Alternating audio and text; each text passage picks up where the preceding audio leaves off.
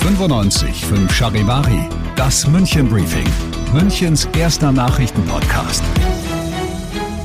Mit Christoph Kreis und diesen Themen.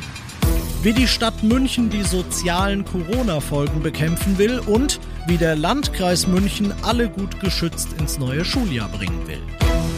Ich freue mich sehr, dass ihr bei dieser neuen Ausgabe wieder reinhört in diesem Nachrichtenpodcast. Da erzähle ich euch jeden Tag innerhalb von fünf Minuten alles, was in München heute so wichtig war. Das gibt's dann um 17 und 18 Uhr hier im Radio und natürlich auch jederzeit und überall on demand als Podcast.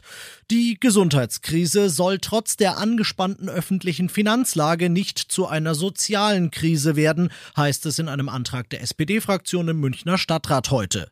Das heißt im Klartext, Corona soll nicht dafür sorgen, dass Leute in unserer Stadt, Klammer auf, noch mehr, Klammer zu, abgehängt werden als bisher. Niemand soll vergessen werden. Deshalb beantragen die Roten einen Hilfsfonds, der mit siebeneinhalb Millionen Euro bestückt werden und die sozialen Folgen der Pandemie bekämpfen soll. Kinder und Jugendliche, Seniorinnen und Senioren, Arbeitnehmerinnen und Arbeitnehmer sowie auch solche, die es durch die Krise nicht mehr sind, sollen mit dem Geld unterstützt werden. Zum Beispiel indem Schuldnerberatungen ausgebaut werden. Zum Beispiel, indem Seniorenbetreuungen in den Stadtvierteln ausgebaut werden. Zum Beispiel, indem die Ferienangebote der Stadt und die Sportangebote der Münchner Vereine ausgebaut werden und, und, und.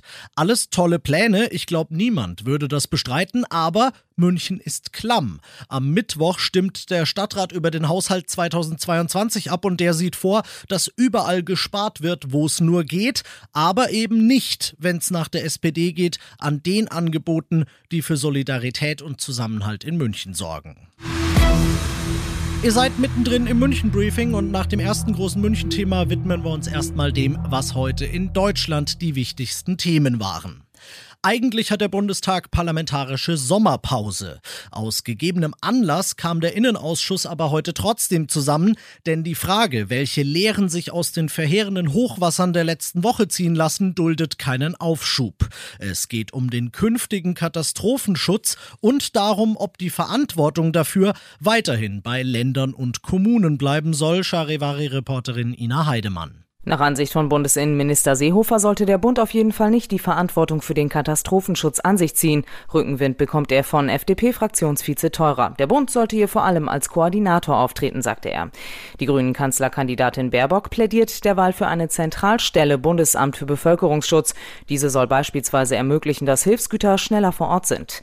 Der Bund unterstützt die Länder aktuell bei der Errichtung und Reparatur von Sirenen, um die Bevölkerung im Katastrophenfall schneller zu warnen. Knapp 50 Prozent doppelt Geimpfte meldet das Robert-Koch-Institut heute.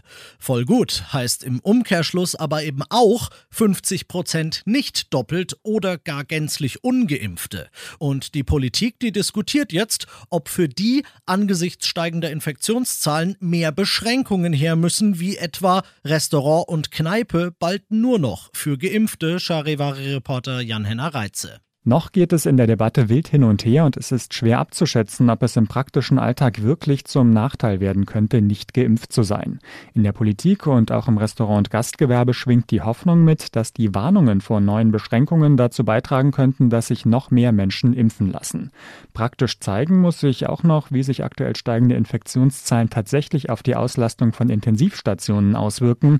In Großbritannien zeigt sich, dass dort zunehmend ungeimpfte jüngere Covid-Patienten landen. Minuten. Und das noch zum Schluss.